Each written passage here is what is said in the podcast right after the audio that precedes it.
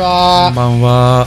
旅の千歩ですよろしくお願いします。はーい竹澤です松田です。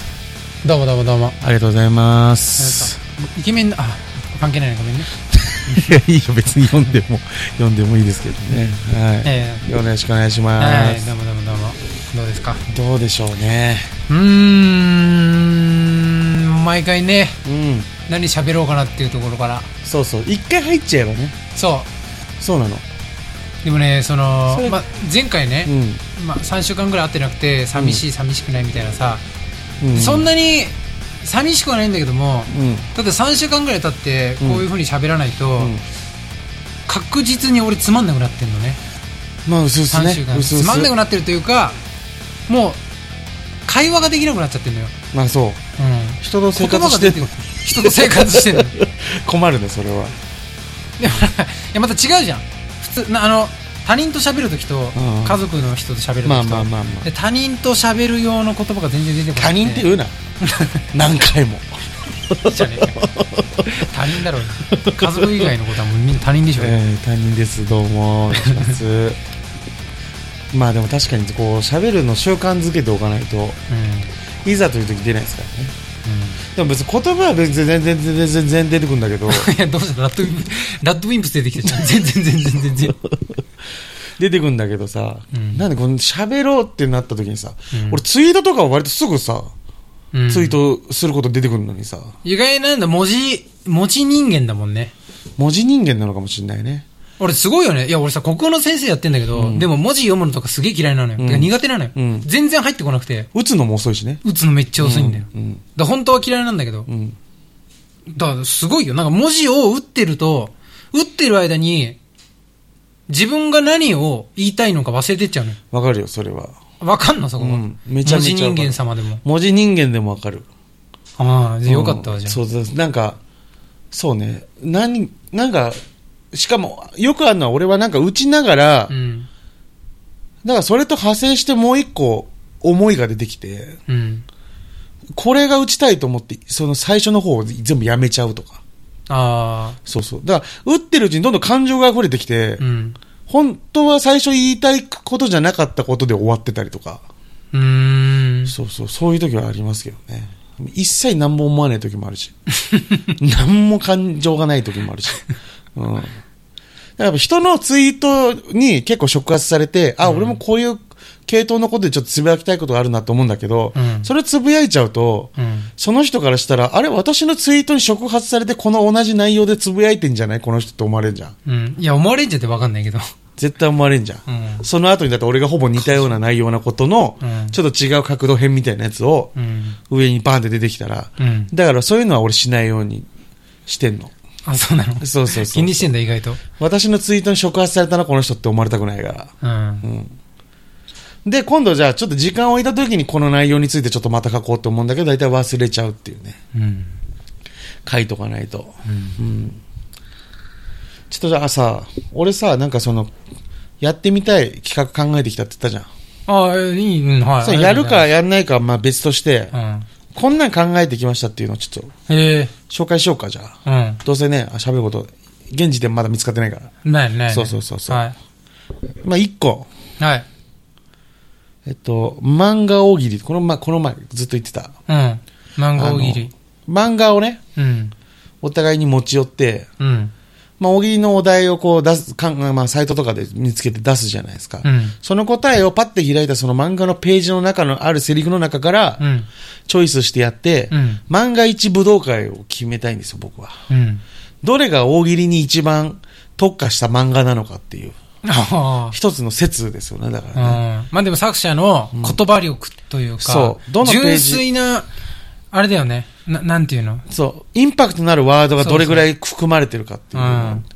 そう。だバキとかみたいな、そのほぼワードがないようなうん。漫画と、うんハンターハンターみたいな文字だらけの漫画を戦わせても面白い。まあ、選び手のちょっとセンスも問われてくるんだけど、まあ、字少ない方が答える側からしたらすげえやりやすいよ、多分。うんチョイスする必要ない。意外に、ボノボノとか強そうだけどね。いやー、だから、深い言葉で返されちゃうとちょっと面白くなっちゃいそうな気もするよね。うんうん確かに。何が強いんだろうっていうのをちょっと俺は一回決めてみたいっていうね。うん。うん。だから、例えばこう、竹澤さんのここ今収録するじゃない。うん俺がいつも来るじゃない。その時に、うんもう適当に漫画2冊を俺がうん。本屋さんとかでうん。買って、あここで持ってきてその2冊で勝負したりとか、あ。うん。っていうの面白そうかなっていう。のをちょっとまあ一個考えたんですよね。うん。あとまあ前回やった説明五七五ですよね。説明公式上、はい。はいはいはい。あの、言われた言葉をうん五七五で説明する。猫。いつもいる。床に倒れる。太ってる。いや、いや太って、いや、うちの猫だよ、それ。左にいる今。太ってねえし。いやいや太ってるイメージがね。イメージがねイメージがあったんでね。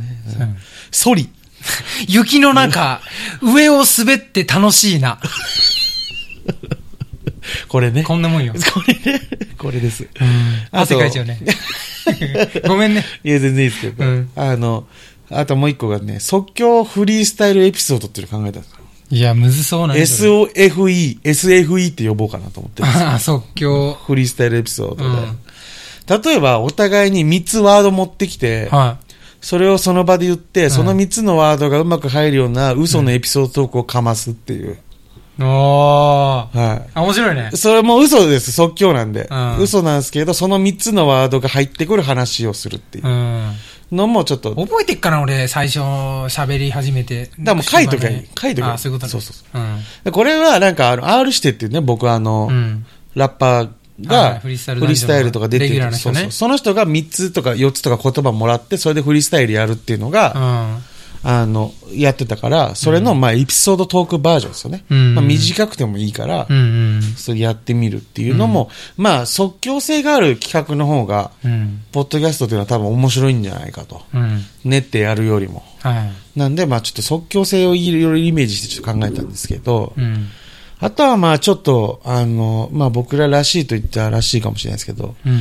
ユーモア警察24時っていうは企画でですね、い。ユーモアあの警察。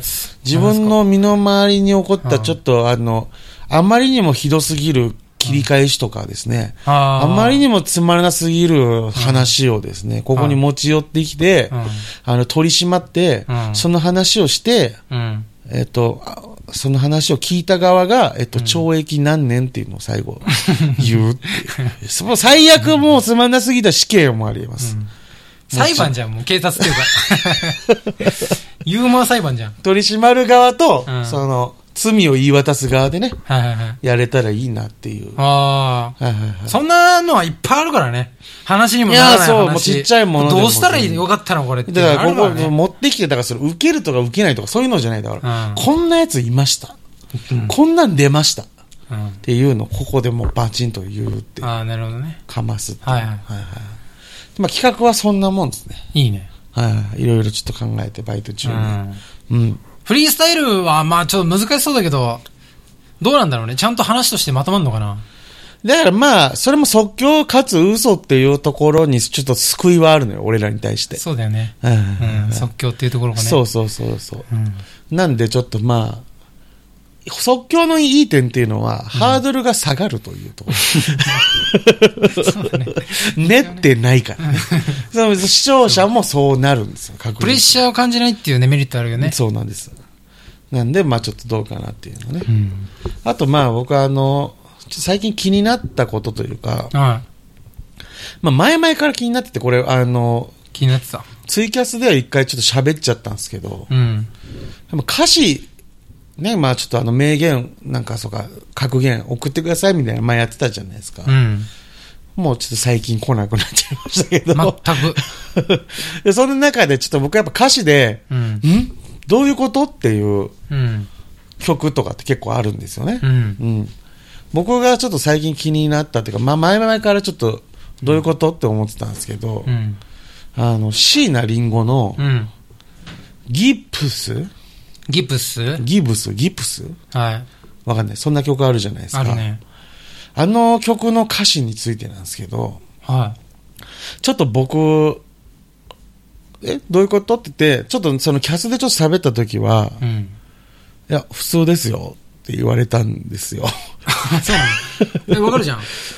え？まず、え、わかんないの？みたいな。うん、え、そ普通、普通じゃん、それ、みたいな、僕が勝手になんかもうちょっと気になっちゃってたみたいな。うん。どこだっけな。あ、もうすぐですね。一番のうん。すぐなんですけど、うん。あの、あたし、あ、あなたはすぐに写真を撮りたがるっていうんですね。うん。私はいつもそれを嫌がるの。うん。だって写真になっちゃえば、うん。私が古くなるじゃないっていう歌詞があるんですよ。うんうん。私が古くなるじゃない。そはう。で、俺は、俺の考え、これ男の発想なんかわかんないですけど、い。うん。私っていうのが写真の中の私なのか、うん。現時点のうん。私なのか。うん。で僕は現時点の私のこと言ってると思ったんですよ。私が古くなるっていうのは。まあそうだよね。年を取るのそと。年を取った私と写真の若い、若い私をうん比べちゃう。そう現在の私がより古く感じちゃうじゃないと。そうそうそう。んでも、よくよく考えたら古いって、時間的にはねそう。うん。時間的にはう、ん写真の方が古いんですよ。写真の方が過去だから。そうだよね。で、私は未来に進んでいくから、うん。新しくなってるんですよ。そうだよね。そう確かにね。それを、だから俺は最初、うん。写真の方に言ってると思ったんですよ。はい私が古くなるじゃないって、うん写真に古い私が残っちゃうじゃないだと思ったんですよ。はいはい。これが多分男子的な発想っていうか、うん思考で、うん。女性からしたら、うん前に進んでる私が古くなる感覚なんですよ。そうだよね。そう。だからこの歌詞の、うんなんか異常なこの時間の逆行性？うん。いい椎名林檎すごいなと思ったん何ですよ。逆行性？そこまで狙ってやったんかな？いや、でもすごくないですか？まあこうなんか、古いっていう言葉の捉え方が、人によってこんなにも違うの。これ、男性には書けない歌詞だと思うんです。だから、うんそう？言ったら。誰にも書けないよ。椎名林檎しか書けない。男女関係ないく。や、でもなんかさ、愛子とかもきっとそうなんですけど、多分男性では生まれることのなかったであろう歌詞を出す女性アーティスト、っていうのが結構限られていると思ってて、なんか椎私が。古くなるって、だってそれはあれだよね。古いと老いをイコールにしちゃってるわけでしょ？そうですね。うん。そうそうそうそう。だから、未来に進む方が古くなっていくって考え方が僕の中になくて、うん。すごい、あんの？女性にはあんの？未来に行った方が古くなるっていう。だから年老いていくっていうのがある意味古くなっていくって感覚なんじゃないんですか、女性には。うーんら。時系列と逆行してるんですよ。うん。古い、新しいの考え方自体が。過去の私が新しいなんですよ、感覚的に。うん。それが俺の中になかったからすごい引っかかったんです、ずっとこの歌詞が。っうん。ていう紹介。なるほどね。うんでも面白いですよね。うん。この歌詞自体が。うん、そういうのが結構気になって、これからもなんか扱っていこうかなと思うんですけど、僕気になったやつ。うんう。ん。めちゃめちゃ結構そういうの引っかかるんですよ。なんかに日本語の中で。うんえ、どういう、ちょ、わかんないですけど、みたいな。椎名林檎に直接聞けないから、もう自分で考えるしかなくて。これはだからもう僕なりに導き出した結論というかね。うん。うん。で結構あの、好きな曲、あとはあの、竹澤さんも好きだけど、あの、歌うたいのバラッドですよね。うん。歌うたいのバラッド好きですよね。うん。斉藤和義さん。うん。あの、同じような歌詞だけど、後ろになるとちょっとだけ変わるみたいなやつでしょ？そうあれなんだっけ？あの、なんか意識から無意識になるみたいなやつでしょ？あの、なん、あれだよね。歌 聞聞いておくれでしょ？あ、そうそうそうそうそう。あの、僕が好きなとこちょっとね、おお伝えしたいんですよ。あの、最後の方ですね。うん。今日だったらあなたを思いながら歌う歌う歌う。ずっと言えなかった言葉がある短いから聞いておくれ。愛してるなんですよね、最初。うん。で、こんなに素敵な言葉がある短いけど聞いておくれよになるんですけど、最後。うん僕好きなのは、うん。これ歌詞に載ってないんですけど、うん。最後の愛してるは、愛してるの前に、あーが入るんですよ。これは大丈夫なの？これは大丈夫でしょ。ギリ大丈夫でしょ、この短さは。うん。そんなに多分音程合ってなかったし、今。ああの、あの、感情、出ました、みたいな。うん。感情出ちゃいました、みたいな。最後だけ、うん。ああ、愛してる。ああ、愛してるになるところもすごい好きだったりとか、あとは、あの、 One more time, One more chance なんですけど、うん。これはあの、僕ら、あの、あれ好きじゃないですか。秒速5センチメートル。これさ、でもさ、そのさっきちょっと戻るけどさ、はい。